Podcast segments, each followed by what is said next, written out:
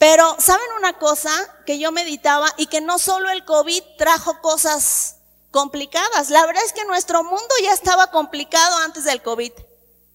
Ya estaba muy complicado, ya estaba lleno de situaciones adversas, había, había personas enfermas en nuestro país, ya había un montón de cosas, incluso había muchas mujeres, ¿verdad?, haciendo huelgas y todo por las desapariciones de mujeres antes del COVID. A lo mejor ya lo olvidamos, pero en su momento nuestro país ha estado pasando por situaciones difíciles.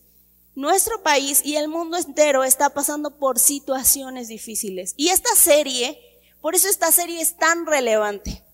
Por eso esta serie es tan importante, porque si yo hiciera una encuesta aquí y te dijera, levanten la mano aquellos que están pasando una situación difícil, yo creo que todos los que estamos aquí levantaríamos la mano, ya sea que nuestra situación económica cambió con el COVID, ¿verdad? Ya sea que eh, nos despidieron del trabajo, ya sea que estamos enfermos, que tenemos a alguien enfermo, pueden ser muchas cosas, pero esta situación nos hace y nos ha orillado a pasar tiempos difíciles. A lo mejor no tienes ninguno de estos problemas, pero el hecho de estar en casa tanto tiempo, ¿verdad? Te vas a la cocina y ves a tu, tu familia, te vas al baño y están los mismos, ¿verdad? Y, o sea, no varía, ya no hay tiempo, no, todo el tiempo eres mamá, todo el tiempo eres papá, todo, todo el tiempo, como que todo se, se agrandó, ¿verdad? Antes decíamos, ay, ojalá pudiéramos pasar más tiempo en la casa y ahora, ay, ojalá que ya podamos salir, ¿verdad?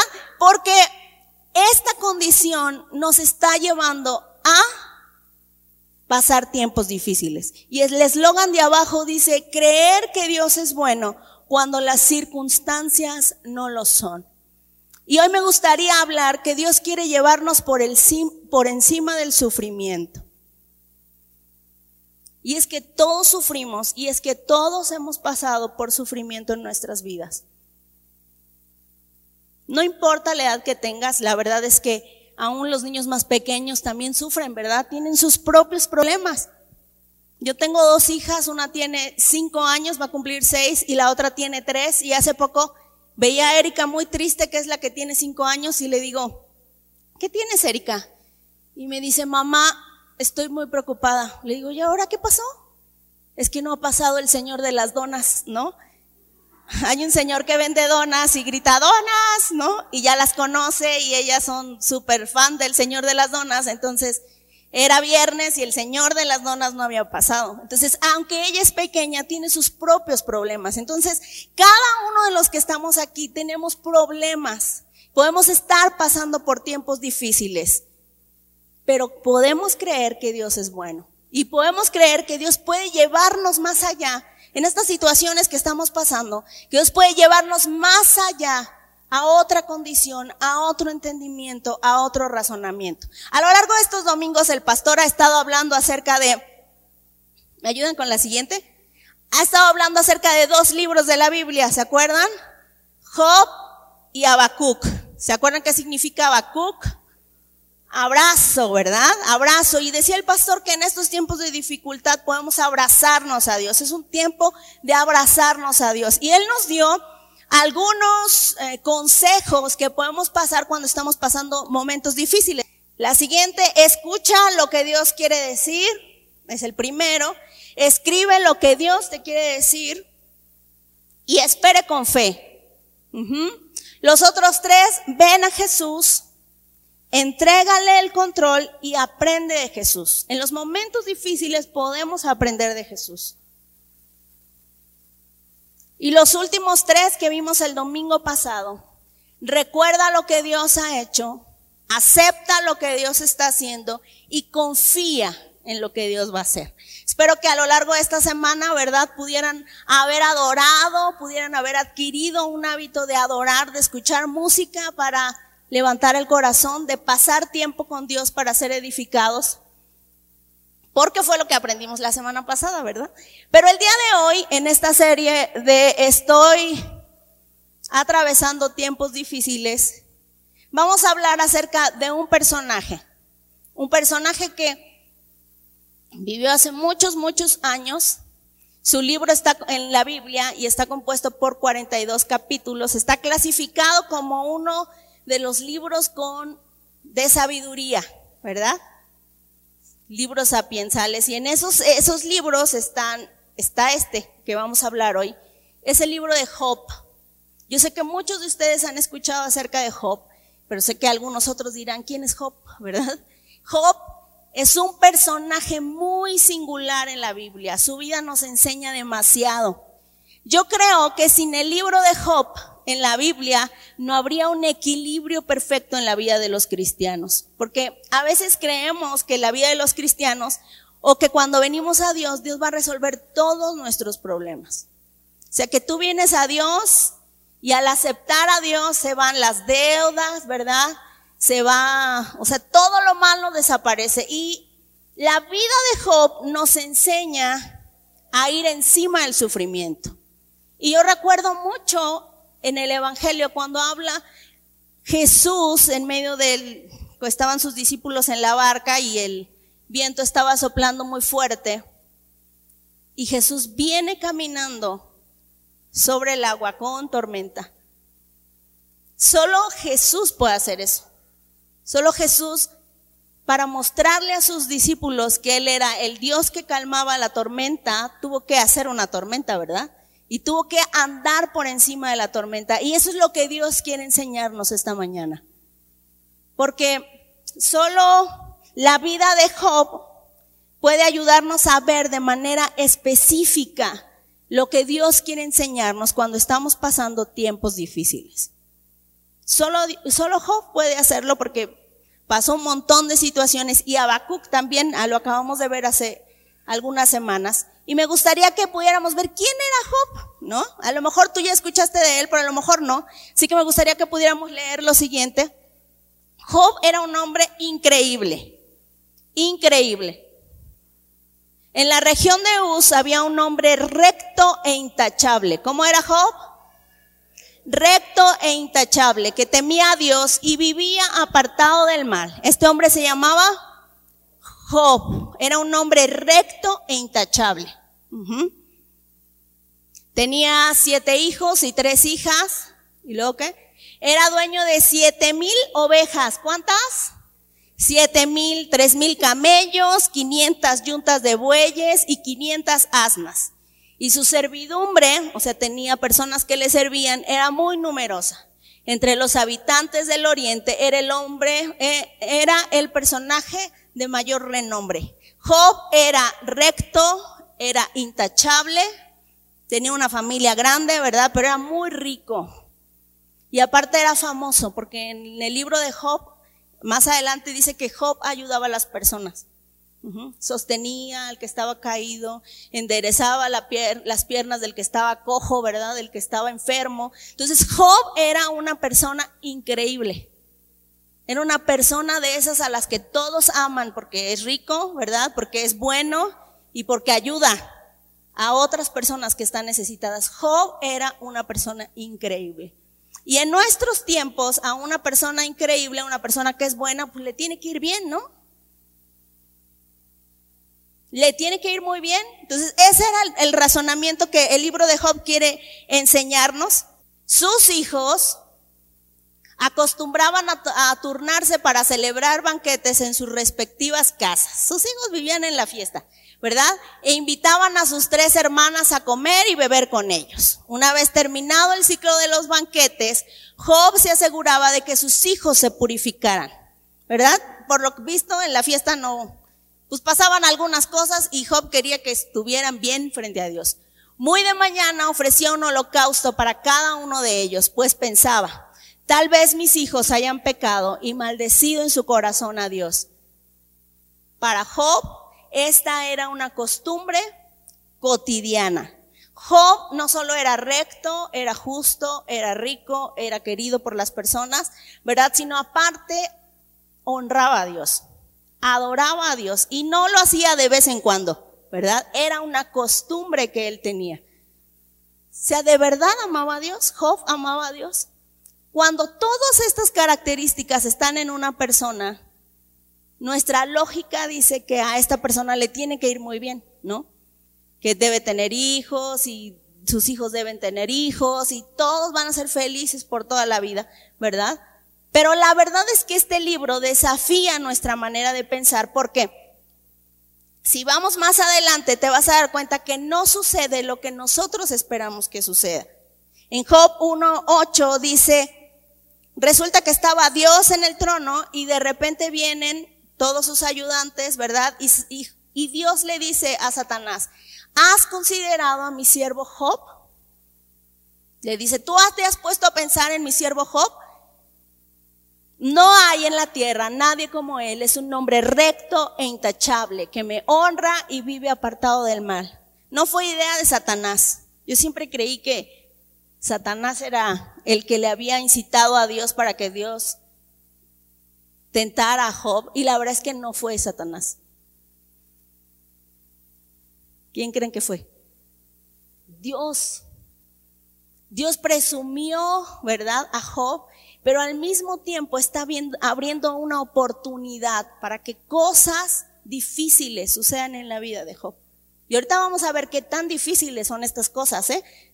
No se le acabó el gas, ni olvidó el celular en el taxi, ¿verdad? Ni se torció el tobillo. No fueron cosas de esas que a nosotros sí hacen a veces que perdamos el gozo, pero no fue esto lo que le pasó a este hombre. Es increíble.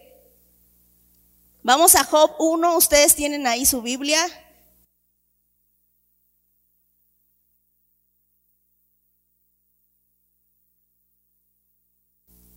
Lo que atraviesa este hombre es increíble.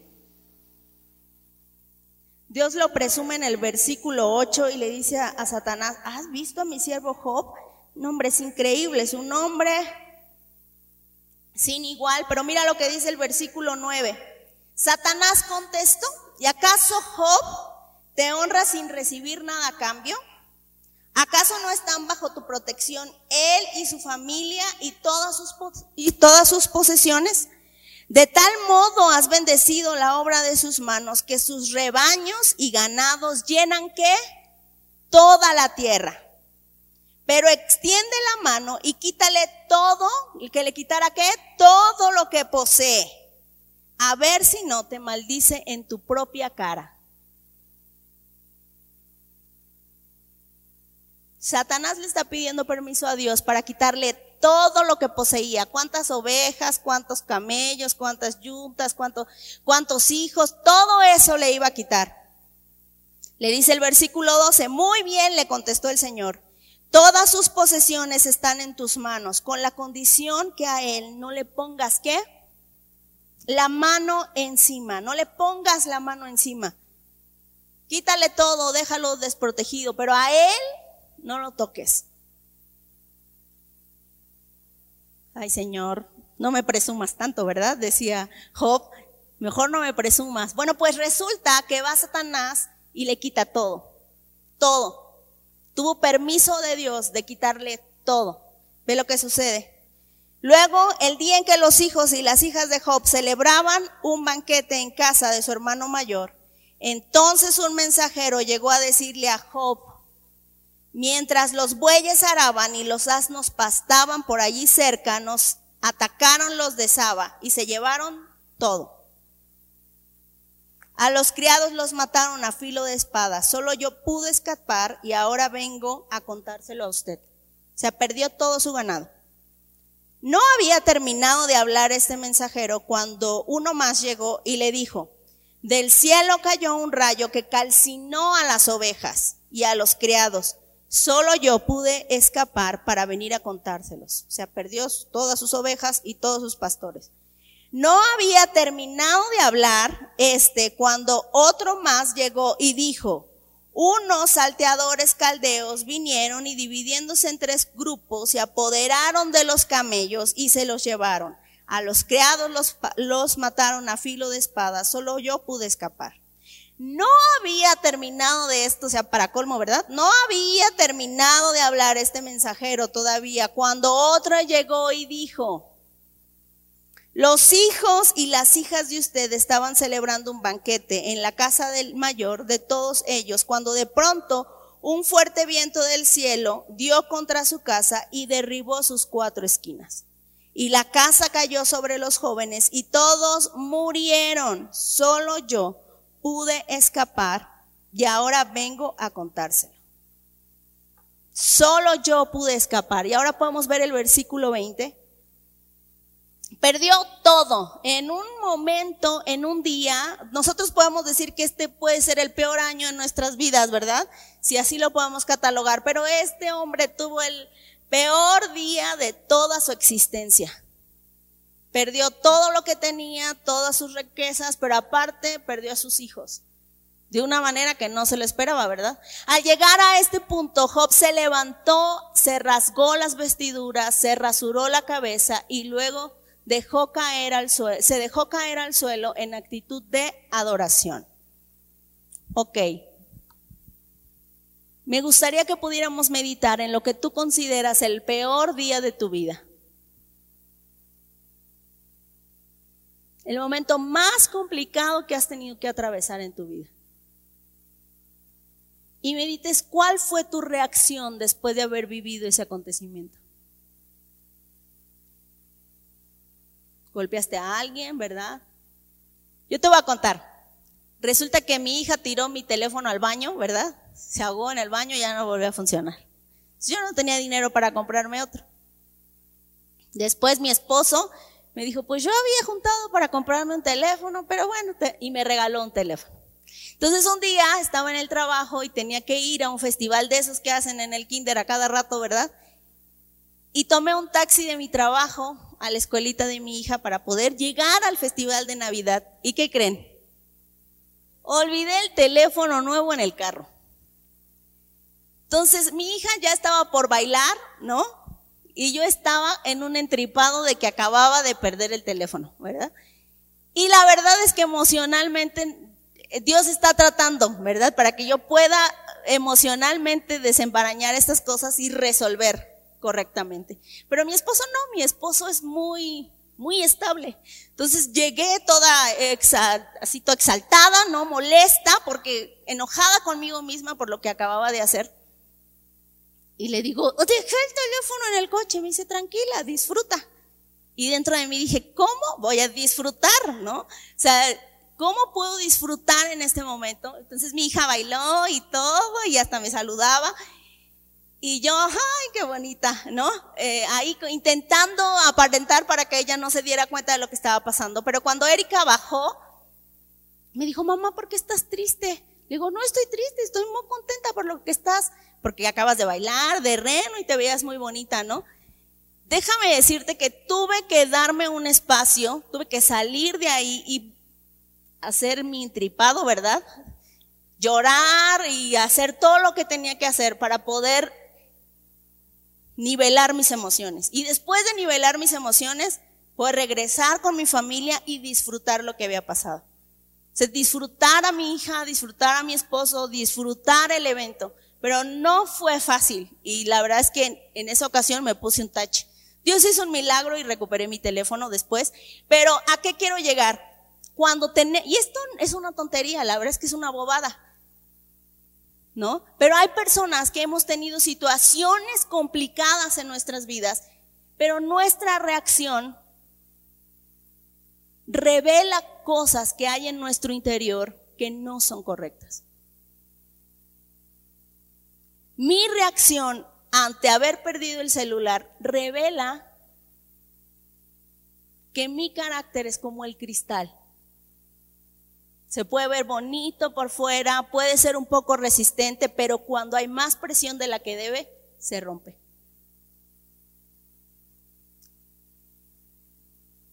las situaciones difíciles, pero a mí me sorprende este hombre, porque su primera reacción, su primera reacción fue adorar a Dios. Se rasuró la cabeza porque imagínate el dolor de haber perdido a todos sus hijos, se rasuró la cabeza, se tiró y empezó a llorar, pero empezó a adorar. Pero esa fue la primera prueba, ¿eh? Prueba número uno. Y entonces vuelve otra vez el Señor a hacer una junta y llega otra vez Satanás y Dios le dice en el, en el capítulo 2 del 5 al 7, le dice Dios, ¿no has visto a mi siervo Job? Míralo, ya le, le quitaste todo, ¿verdad? Y aún así es un hombre justo, es un hombre recto. Y mira lo que le dice Satanás. Le dice Satanás, pero extiende la mano y hiérelo. O sea, lastímalo a él. Y a ver si no te maldicen tu propia cara. Muy bien, dijo el Señor a Satanás. Job está en tus manos. Eso sí, respeta su vida. O sea, en pocas palabras, tortúralo, pero no lo mates. ¿Verdad? Arráncale las uñas, este, tortúralo, pero que no se muera, que quede vivo, ¿no? Dicho esto, Satanás se retiró de la presencia de Dios para afligir a Job con dolorosas llagas desde la planta del pie hasta la coronilla. Te puedes imaginar si cuando nos da varicela no aguantamos la comezón, ¿verdad? Este hombre estaba cubierto de llagas supurantes, o sea, de, de, llagas, no era lepra, porque la lepra solo se les cae la piel y dejan de sentir, les duele, huele un poco mal. Pero esto eran llagas en su cuerpo que explotaban, ¿verdad? Supuraban, le lastimaban. Tanto así que dice, ves que tiene ahí como unas piedritas rojas, dice que tomaba pedazos de tronco para poder rascarse. ¿Te puedes imaginar la condición de un hombre tan respetable como Job y haber quedado en esa condición? Solo, desamparado. Ah, y el pastor nos hablaba hace algunas semanas que llega la mujer y le dice, maldice a tu Dios y muérete. Bueno, era su ayuda idónea, ¿verdad? Pero no era tan idónea en ese momento, ¿verdad? Y le dice, maldice a tu Dios y muérete. Lo más probable es que esta mujer también lo abandonó en ese momento tan difícil. Entonces, ¿te puedes poner a pensar en este tiempo? Nuestro razonamiento dice que Dios es justo, que Dios es bueno y que Dios trata bien a los que se portan bien. Así debería de ser, ¿no? Dios trata con justicia a los que son justos, les da buenas cosas, los premia. Y es que así fuimos criados nosotros. Si te portas bien, te compro, ¿se acuerdan? Si te portas bien, ¿verdad? Si no haces ruido, si así fuimos educados y creemos que Dios actúa así. Y que a los malos, el, trabajo de Dios es que a los malos los tiene que, diría mi hija, ¿verdad? Cuello. Los tiene que, los tiene que corregir. Y la verdad es que eso sí va a suceder, pero en el tiempo que vivimos hoy, no siempre sucede. No siempre sucede. Y hay una pregunta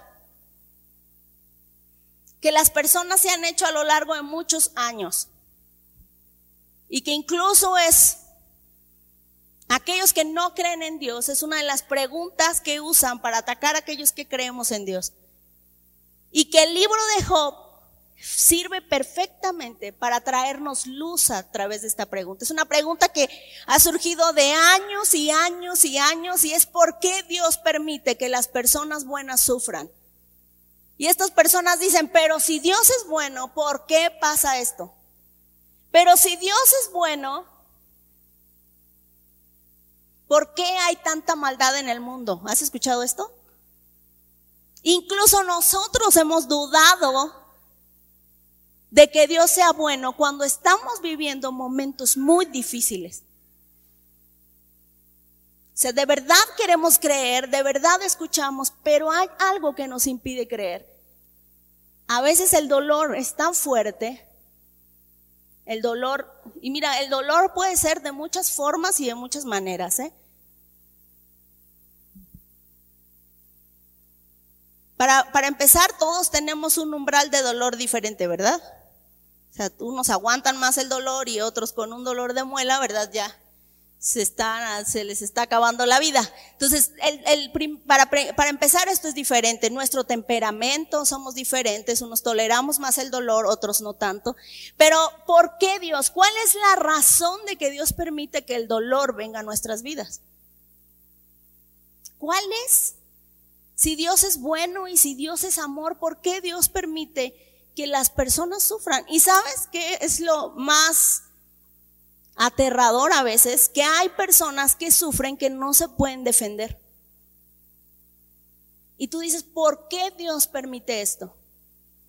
Imagínate que si tú tienes hijos o padres, que uno de tus padres estuviera o uno de tus hijos estuviera muy enfermo, enfermo de muerte.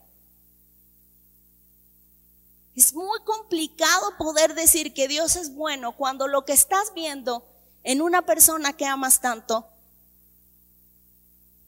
Si Dios es bueno y si Dios tiene todo el poder para sanar, ¿por qué no sana? ¿Por qué no lo hace? Y surgen todas estas preguntas que todos los que estamos aquí, las hayamos hecho públicas o no las hayamos hecho públicas, no los hemos, nos hemos preguntado esto y le hemos reclamado, ¿por qué lo haces?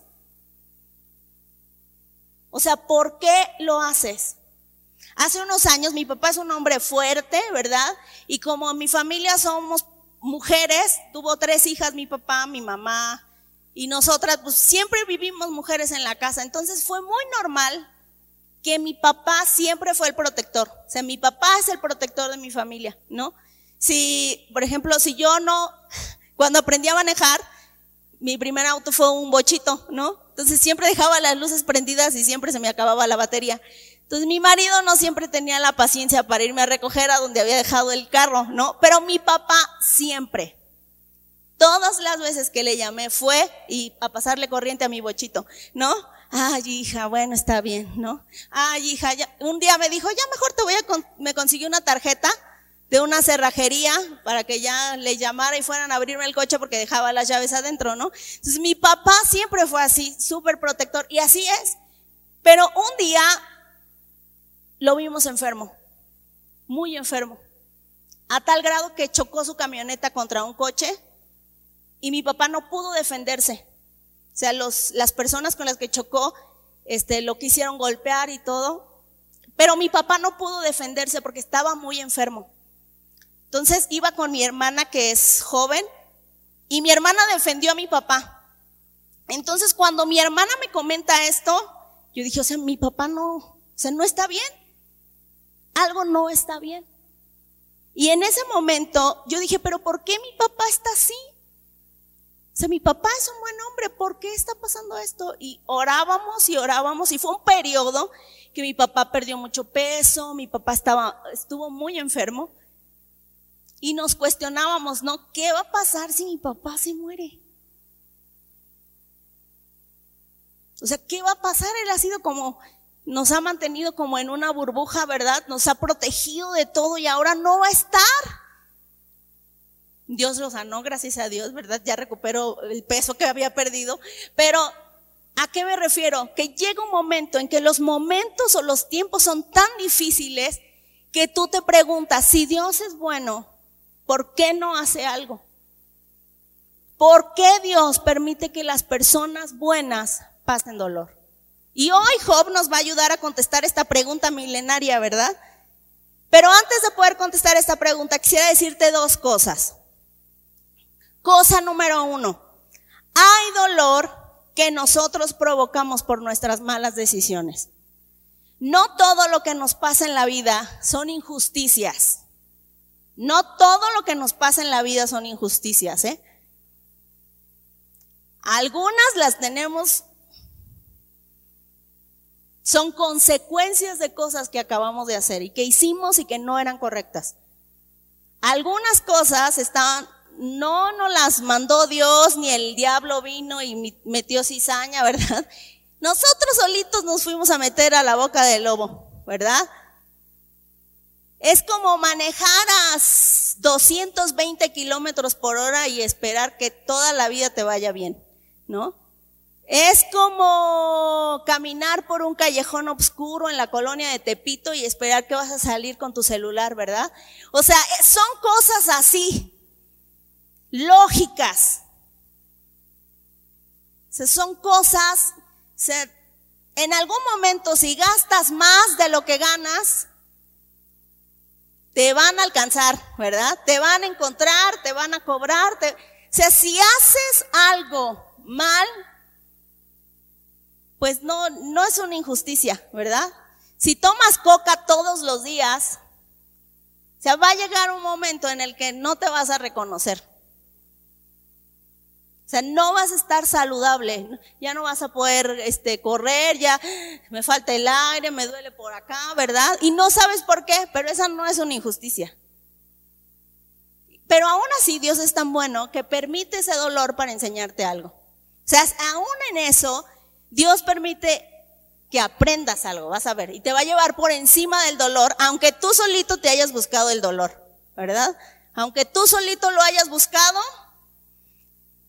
es como comprarte unos zapatos, un número más chiquito, pero dijiste, ay, es que me gustan mucho, ¿verdad? Y te los compras y esperas caminar y ser feliz. La verdad es que no. ¿Cómo van a quedar tus pies después de un ratito? Y a veces tomamos ese tipo de decisiones en nuestras vidas, solo porque queremos. Punto número dos. Primero, hay dolor que no nos manda Dios, que no es injusto, ¿verdad? Que no, no llegó porque no sabía, sino que nosotros no los buscamos. Y dos, los tiempos difíciles son inevitables. No es que te esté echando la sal, ¿verdad? Ni que, ni que te esté echando malos augurios o como dicen.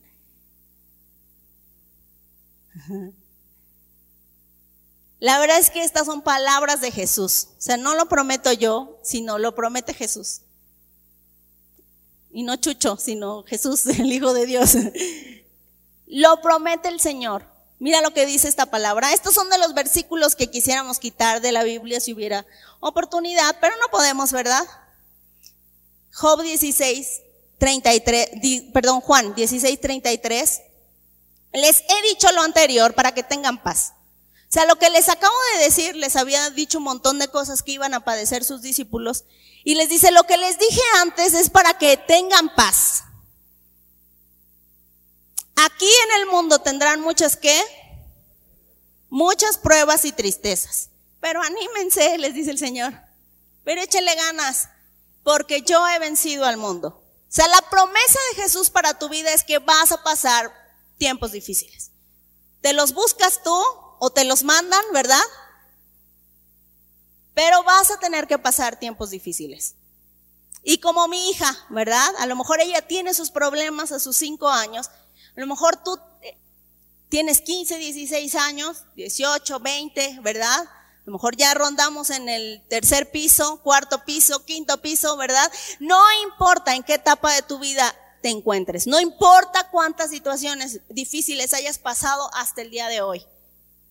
Lo único que tenemos seguro es que en un mundo tan roto y tan lastimado como en el que nosotros vivimos, va a haber muchas pruebas y aflicciones que tendremos que pasar. El COVID es una de muchas, ¿verdad? No les voy a decir en qué año nací, ¿verdad? Para que no saquen cuentas, no, no es cierto. Pero desde que yo nací hay crisis en mi país. Desde que yo nací. Incluso a mí me tocó que devaluaran el peso mexicano.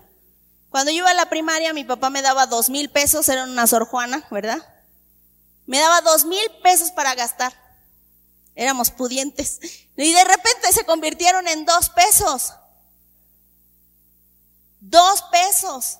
Hoy dos mil pesos son casi el salario de una semana, ¿no? O el salario de una quincena. Te puedes dar cuenta, desde que yo nací, incluso cuando iba a la primaria y mis libros de matemáticas decían que el, dólar costaba tres pesos hace muchos años, como te podrás dar cuenta, ¿verdad? Entonces, siempre nuestro país ha estado atravesando cosas difíciles, momentos difíciles. El COVID es una de las muchas cosas que nuestro mundo va a tener que enfrentar, porque está sujeto a pecado. Entonces, tú que vives en esta casita, en este mundo, lo más seguro, y que nos lo dice Jesús, es que van a venir muchas tristezas, van a venir muchas pruebas, que vamos a tener que atravesar. Y no y Jesús no lo dice para desanimarte. Esto es lo más increíble. Así de ya valimos, ¿verdad? Ya nos cargó el payaso, dirían por ahí. O sea, no, no es para ser fatalistas. O sea, Jesús no lo dice para que seas fatalista, sino para que estés preparado. Dice, para que tengan paz. Jesús te lo está diciendo para que tengas paz, que cuando algo te sorprenda, no digas, ¿por qué a mí? ¿Verdad? Si yo. Sino que puedas tener paz en ese momento para pensar con claridad y para ver lo que Dios, que Dios te quiere llevar por encima de ese sufrimiento que estás pasando.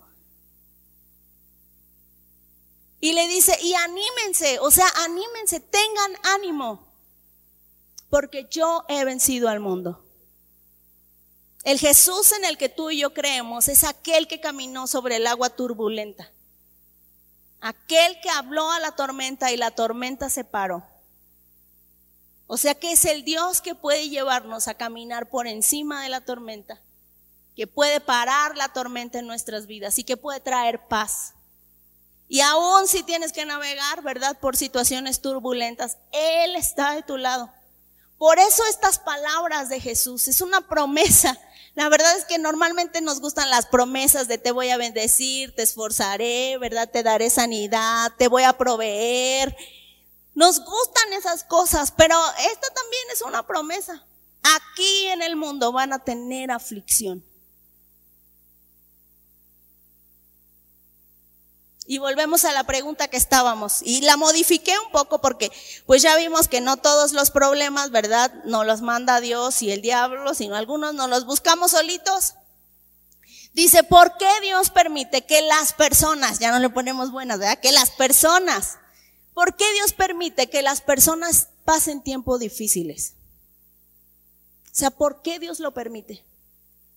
¿Hay alguna razón? Algunos dicen, es que Dios es, los ateos a veces dicen, a Dios le gusta torturarte. O sea, Dios dice, ah, ¿te has visto cómo un niño puede matar a hormigas? ¿Verdad? Ah, y mata una y luego con su lupa y hasta que las quema. Hay personas que creen que Dios es así, como un niño sentado a un hormiguero matando hormigas. Pero la verdad es que no. Y hoy vamos a ver a través de la vida de Job que hay un propósito para el sufrimiento en nuestras vidas. Hay un propósito. Mira lo que dice.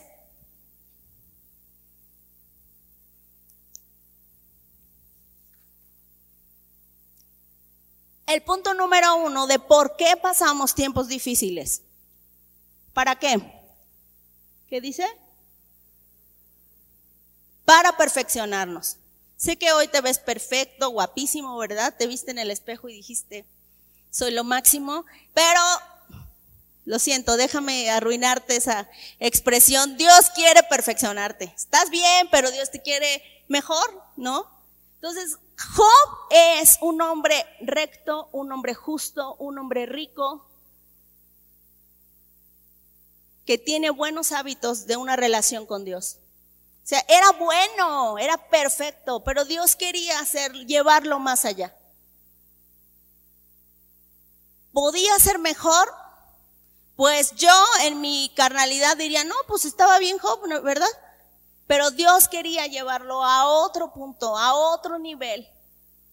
Dios quería que Job lo conociera de una manera profunda y no había otra forma sino por el sufrimiento. Entonces, una razón por la que Dios permite que las personas pasen sufrimiento es para perfeccionarnos. Anota ahí en tu libreta, para perfeccionarme, ¿verdad? Aún si te duele la muela porque no te lavaste los dientes, Dios lo está permitiendo para perfeccionarte. No hay nada más molesto en la noche, ¿verdad? Que un dolor de muelas. Ah, no, sí. Un bebé con cólicos también es muy molesto en la, en la madrugada. Mira lo que dice Santiago. Amados hermanos, cuando tengan que enfrentar problemas, considérenlo como un tiempo para alegrarse. Ay, sí, tú, ¿verdad? Considérenlo como un tiempo para alegrarse, como un tiempo para alegrarse, pero no poquito, sino mucho. Porque ustedes saben que siempre que se pone a prueba la fe, siempre que se pone a prueba la fe, la constancia tiene una oportunidad para qué? Para desarrollarse. Dios no puede tratar con tu constancia, con tu perseverancia, que en estas palabras modernas podría ser con tu resiliencia, con esa habilidad para sobreponerte a los problemas si no pone a prueba tu fe. Esa asignatura, ¿verdad? De hacer y volvernos resilientes para florecer en medio de las adversidades, ¿verdad? Se escucha bien bonito, pero no se siente tan bonito, ¿verdad? No hay otra oportunidad más que a través de ser probados. Así que dejen que crezca, pues una vez que su constancia se haya desarrollado plenamente, serán perfectos y qué? Completos. Y no les faltará nada. La prueba de nuestra fe, los tiempos difíciles que puedes estar pasando ahorita o que quizá van a venir después, son para que estés completo en Cristo, ¿verdad? Para que tu fe esté completa, para que tu constancia sea completa. Entonces, la verdad es que Job no estaba completo. Y Dios quería perfeccionarlo. Esa es la verdad. Era justo, era bueno, tenía sus mejores hábitos, pero no estaba completo todavía. Y la verdad es que dice la palabra de Dios que la obra que Él inició en nosotros la va a perfeccionar cada día. Y usa las pruebas del día a día. Porque a veces creemos, no, pues a mí no se me han muerto todos los hijos, ¿verdad? Aquí los tengo.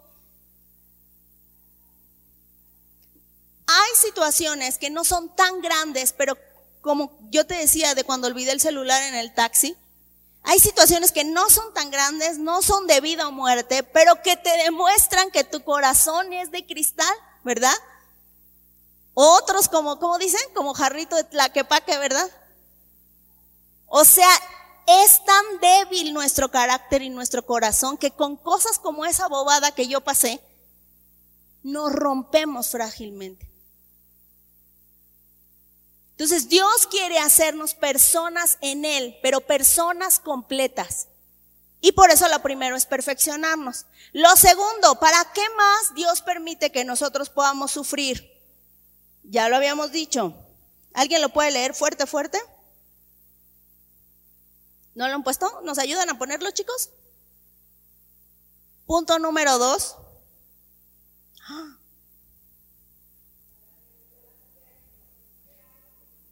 Para revelar, dos, para revelar qué hay en nuestro corazón. ¿Qué hay en nuestro corazón? ¿Crees que Dios no sabe qué hay en tu corazón? Claro que sabe. Pero tú no sabes.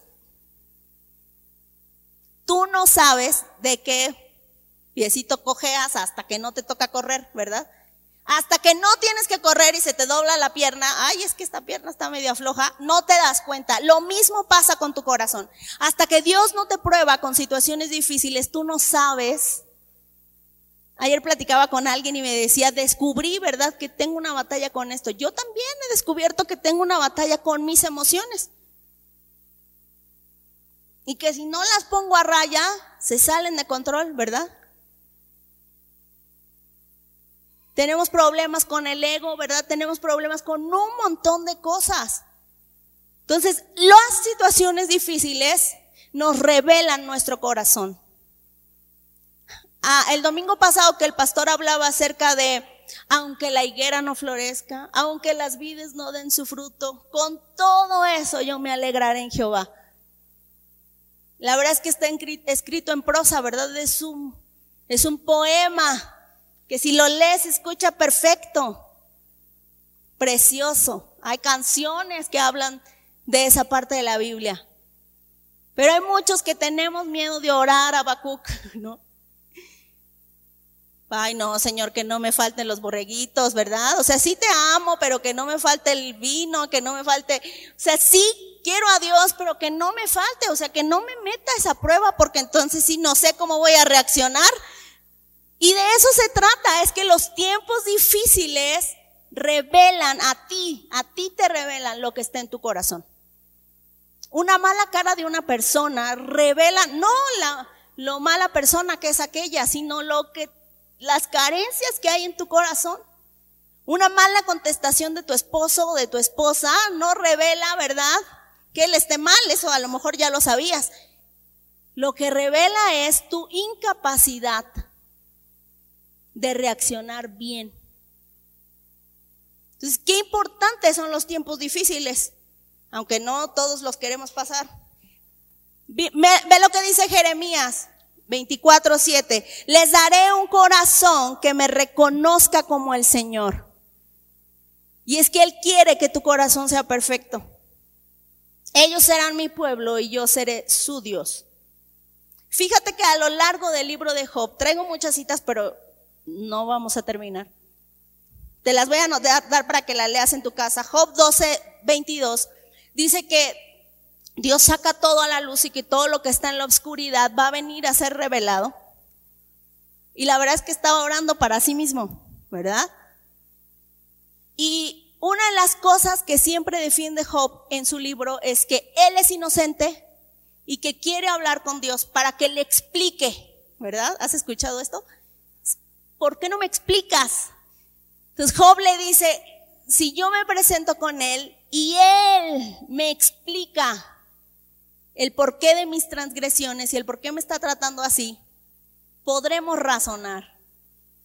O sea, Job se sentía el amigo de Dios, así que podía razonar con Dios de, no te pases Dios.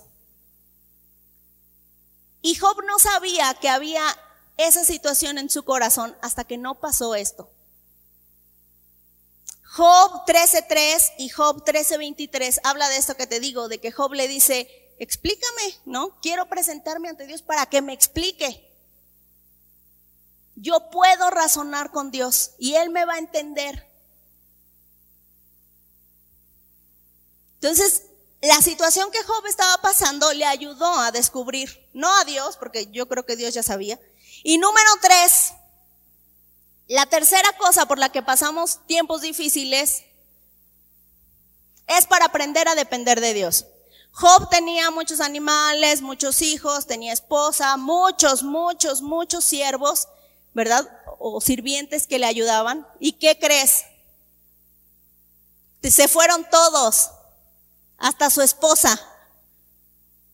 En Job 19 está abajo, en la siguiente. Job 19, del 13 al 20, dice cómo se fueron sus mejores amigos. Job había ayudado a muchas personas. ¿Dónde estaban todas aquellas personas a las que Job había ayudado? Solo regresaron tres amigos. ¿Y esos amigos? Con esos amigos, ¿para qué quiero enemigos, verdad? No eran buenos amigos y lo estaban inculpando de cosas incorrectas.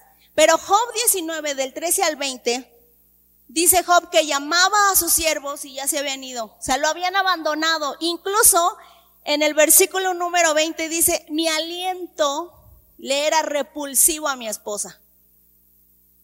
O sea, ya decía, ay, sigue viviendo, ¿verdad? Sí, despertó. No, su esposa no lo toleraba. O sea, a tal grado de Job ser una persona tan querida, se quedó solo enfermo y con la peor compañía del mundo, ¿verdad? Uno dice, bueno, Señor, si me vas a acompañar, pues acompáñame a alguien que me eche ánimos o que me ayude. No, Job tenía tres amigos que le decían que era pecador, que Dios lo estaba eh, castigando, ¿verdad? Que estaban diciendo mentiras. La verdad es que en un momento les dice Job, ya me tienen harto porque lo que están diciendo son mentiras. Pero los tiempos difíciles nos ayudan a vivir y a recordar Juan 15:5. Yo soy la vid, yo soy la rama, les dice el Señor. Yo soy la raíz de todo, la fuente. Ustedes son las ramas. El que permanece en mí como yo en él dará mucho fruto, porque separados de mí, nada podéis hacer. Entonces Dios permitió que Job se quedara solo para poder entablar una comunicación directa con Job, que no hubiera distractores. Nuestro devocional de hoy hablaba sobre distracciones peligrosas. cómo muchas cosas, incluso el mismo dolor, puede ser una distracción en nuestra comunicación con Dios. El dolor nubla nuestra razón. Y ya no vemos con claridad, sino vemos solo nuestro dolor. Entonces la tres es para depender de Dios, para que podamos depender de Dios. Y después de mucho Dios se había permanecido callado, pero después responde, Dios responde. Y déjame decirte, aunque parece que se tarda, la verdad es que Dios responde, porque en ese tiempo que Él se queda callado, Él espera que tú te caiga el 20, ¿verdad? Mi esposo tiene una frase que dice, algunos no entendemos hasta que nos chocamos con la pared. Y la verdad es que sí, algunos no entendemos hasta que algo bien complicado nos acontece. pero Dios le responde a Job y mira lo que le dice. No le dice, mi hijito, no te preocupes, te voy a dar otra esposa, ¿verdad? Porque este ya no te quiere te voy a dar otros hijos más obedientes, te voy a dar más caballos. No le dice nada de eso. Mira lo que le responde. Le, responde otra cosa como, como político Dios. Y Juan 41, 11, desde el versículo, desde el capítulo 38 hasta el 41, es la respuesta que Dios le da Job. Pero mira el, el capítulo 11, 41, versículo 11. ¿Quién me ha dado algo para que yo tenga que pagárselo? Le dice Dios, ¿yo a quién le debo? La respuesta de Dios a todas las quejas, los lamentos y las maldiciones de Job es, ¿yo a quién le debo? ¿Qué tengo que pagar? Lo que Dios le está diciendo a Job es, no te debo nada, Job. Le explica cómo Dios gobierna el universo y en el capítulo 11 le dice, yo Job no te debo nada, porque todo lo que hay debajo del cielo es mío. Yo quería que me apapachara, me dijera, ay, algo así cariñoso. Pero la respuesta de Dios es contundente y lleva a Job a ver un panorama más general. Le recuerda, yo soy Dios, dueño de todo, y tú me perteneces.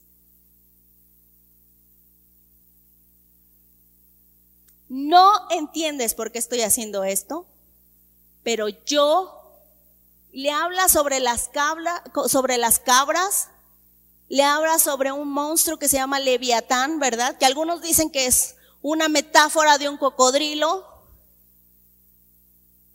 le habla de cosas que Job no puede comprender, de cómo Dios mueve el cosmos, de cómo Dios mueve las cosas y gobierna todo. Y le dice, yo Job no te debo nada.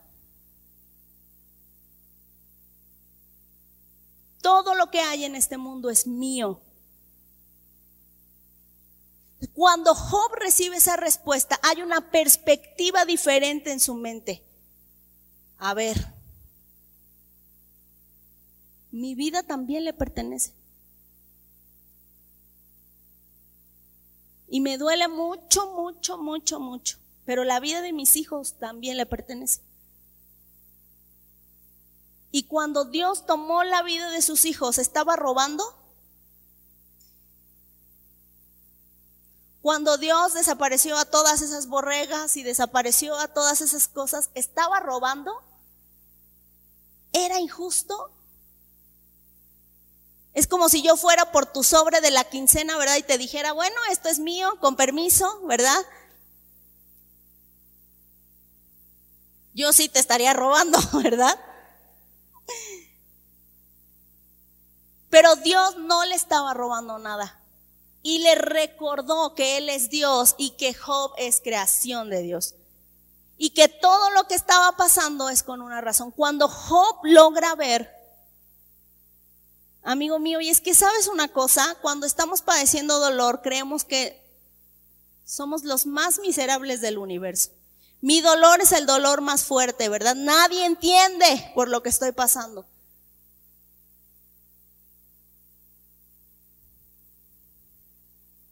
Conocer a Dios. Y entonces viene uno de los capítulos más hermosos de este libro, Porque la cuarta cosa por la que pasamos situaciones difíciles es para conocer a Dios.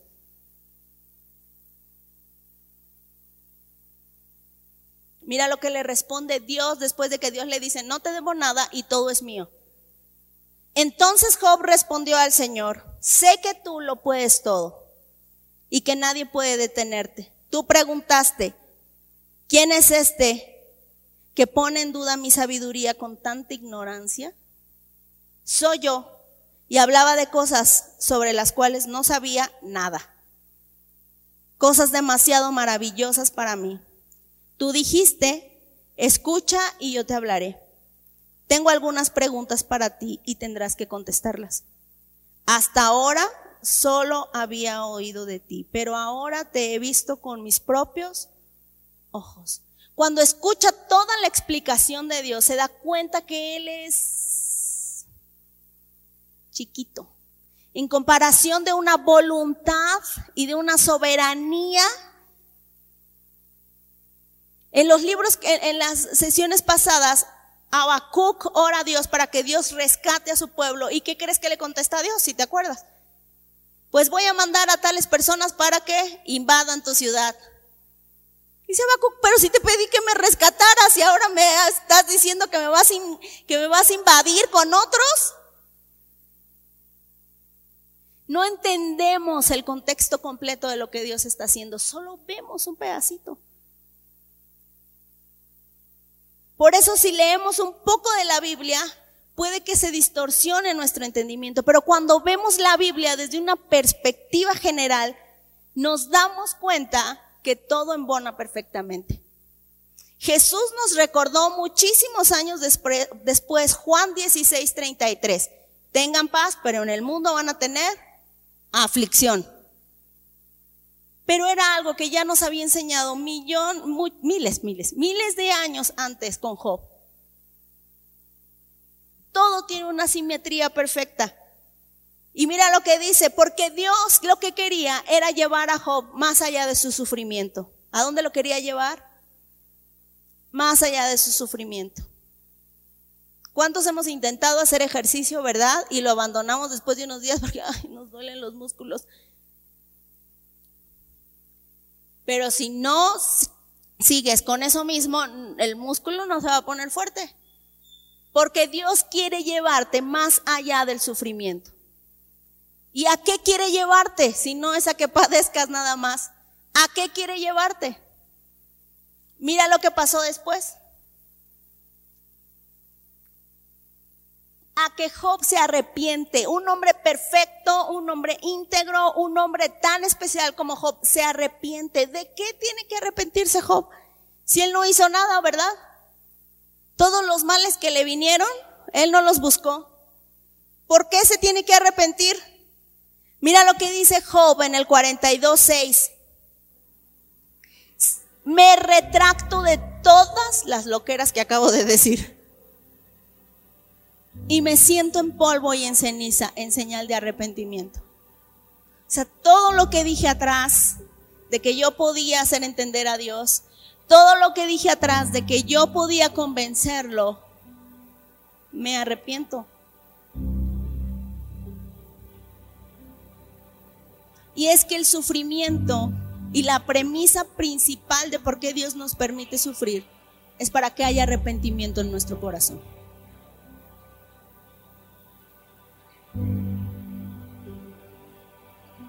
Hay personas que no entienden que necesitan a Dios hasta que se quedan completamente solas,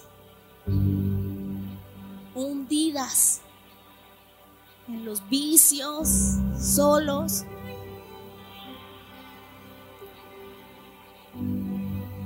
Hay personas que no entienden hasta que tienen todo y lo pierden. Todo. Si tú hoy tienes esta oportunidad, es un, si estás pasando tiempos difíciles, Dios quiere llevarte por encima de tu sufrimiento y llevarte al arrepentimiento. Job estaba en una época diferente a la nuestra. Diferente.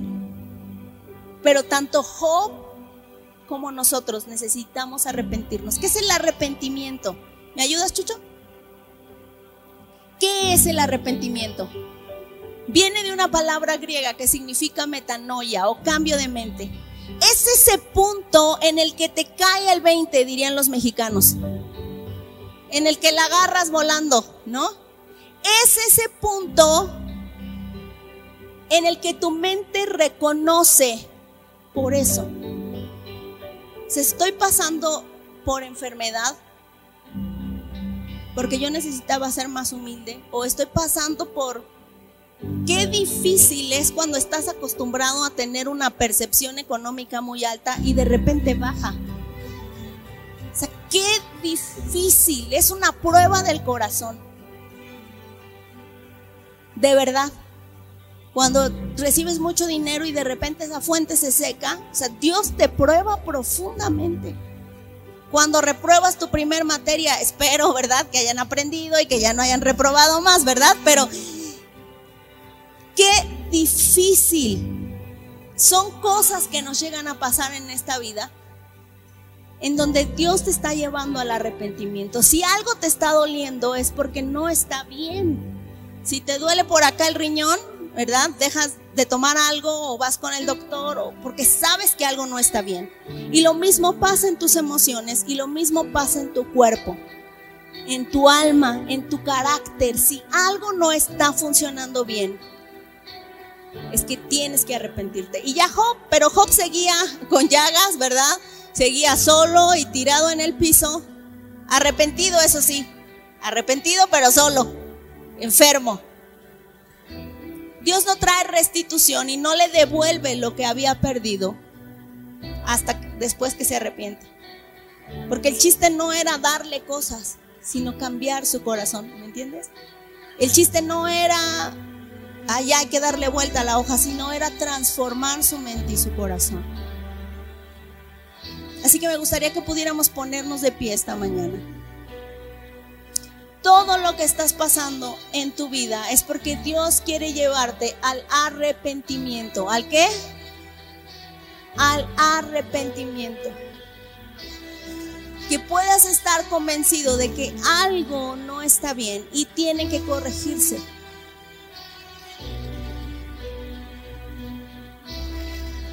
Yo tenía temor de orar a Habacuc, ¿verdad? Aunque la higuera no florezca, cuando era muy joven, porque decía, yo no quiero pasar lo de Habacuc. y si yo pido la revelación de Habacuc, estoy pidiendo el trato de Habacuc, ¿verdad?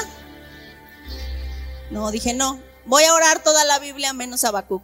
Esa parte me la voy a saltar. Pero después conocí Juan 16, 33 y me di cuenta que de todos modos voy a pasar el trato de Habacuc. Así que te pido que podamos orar. Señor, gracias por tu amor. Gracias por tu misericordia. Gracias por darnos la oportunidad de estar aquí.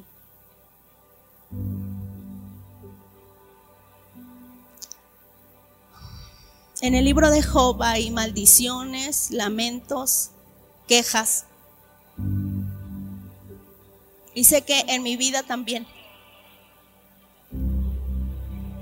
ha habido maldiciones, quejas, lamentos por situaciones difíciles que puedo estar pasando. Pero hoy como Job, Señor, te pedimos que nos lleves al arrepentimiento que me ayudes a ver lo que está en mi corazón. Quizá de verdad soy demasiado inseguro. Quizá de verdad soy orgulloso y hay mucho ego en mi corazón. Quizá de verdad no me quiero rendir completamente a ti. Quiero darte solo unas partes de mí, Señor.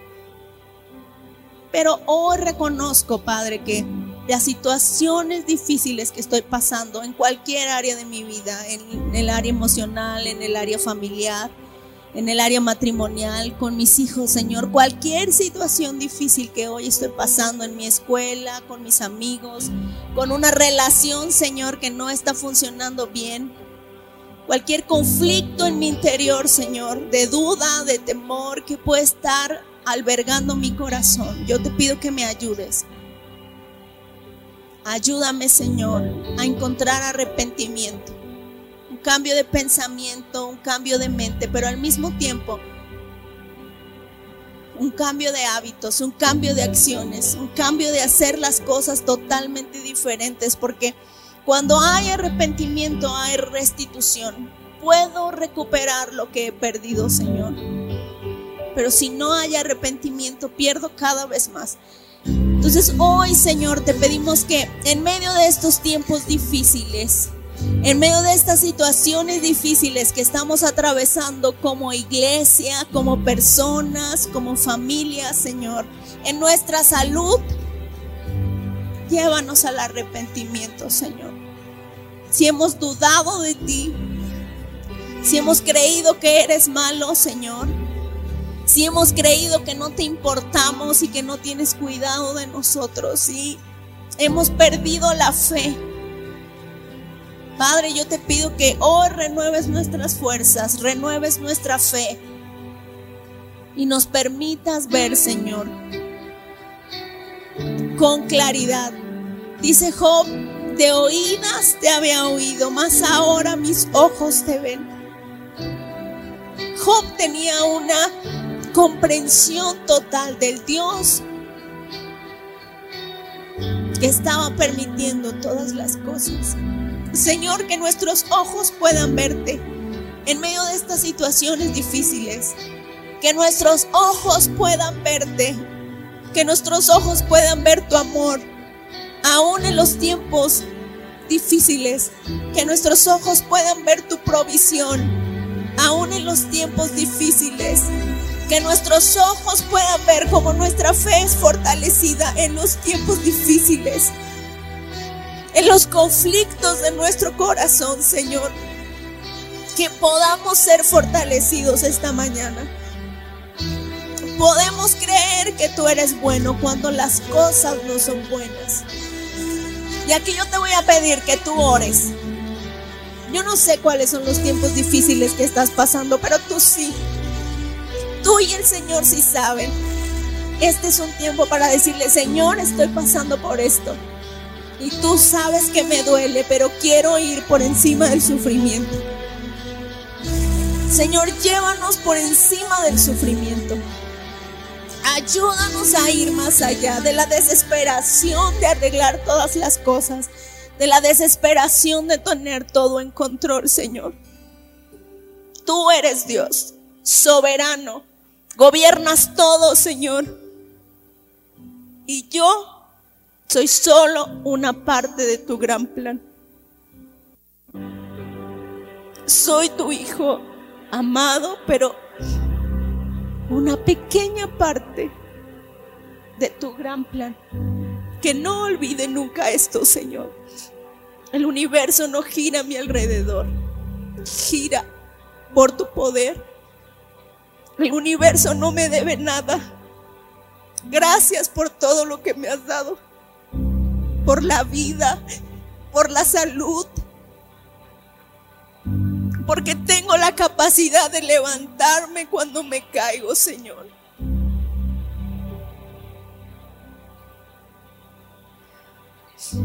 Hay tantas cosas que a veces no comprendo, pero que tú me traes, me abres los ojos y me muestras. Nos duelen estas situaciones, Señor nos duelen profundamente. A muchos de nosotros nos quiebran las emociones, nos quiebra el corazón, nos hace dudar, Señor, nos hace desesperarnos, nos hace volvernos violentos, Señor, incluso, porque no sabemos cómo actuar. Otros lloramos y nos deprimimos, nos encerramos y nos alejamos de otros porque no sabemos cómo actuar.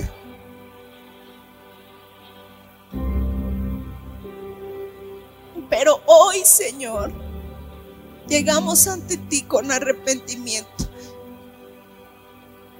profundo arrepentimiento. Perdónanos, Señor, por no haber visto que tú eres Dios, que por encima de todo tú gobiernas, tienes todo en control. Y lo que estás permitiendo en mi vida es para que pueda ir por encima del sufrimiento. Para que pueda ir por encima de esas cosas que me duelen.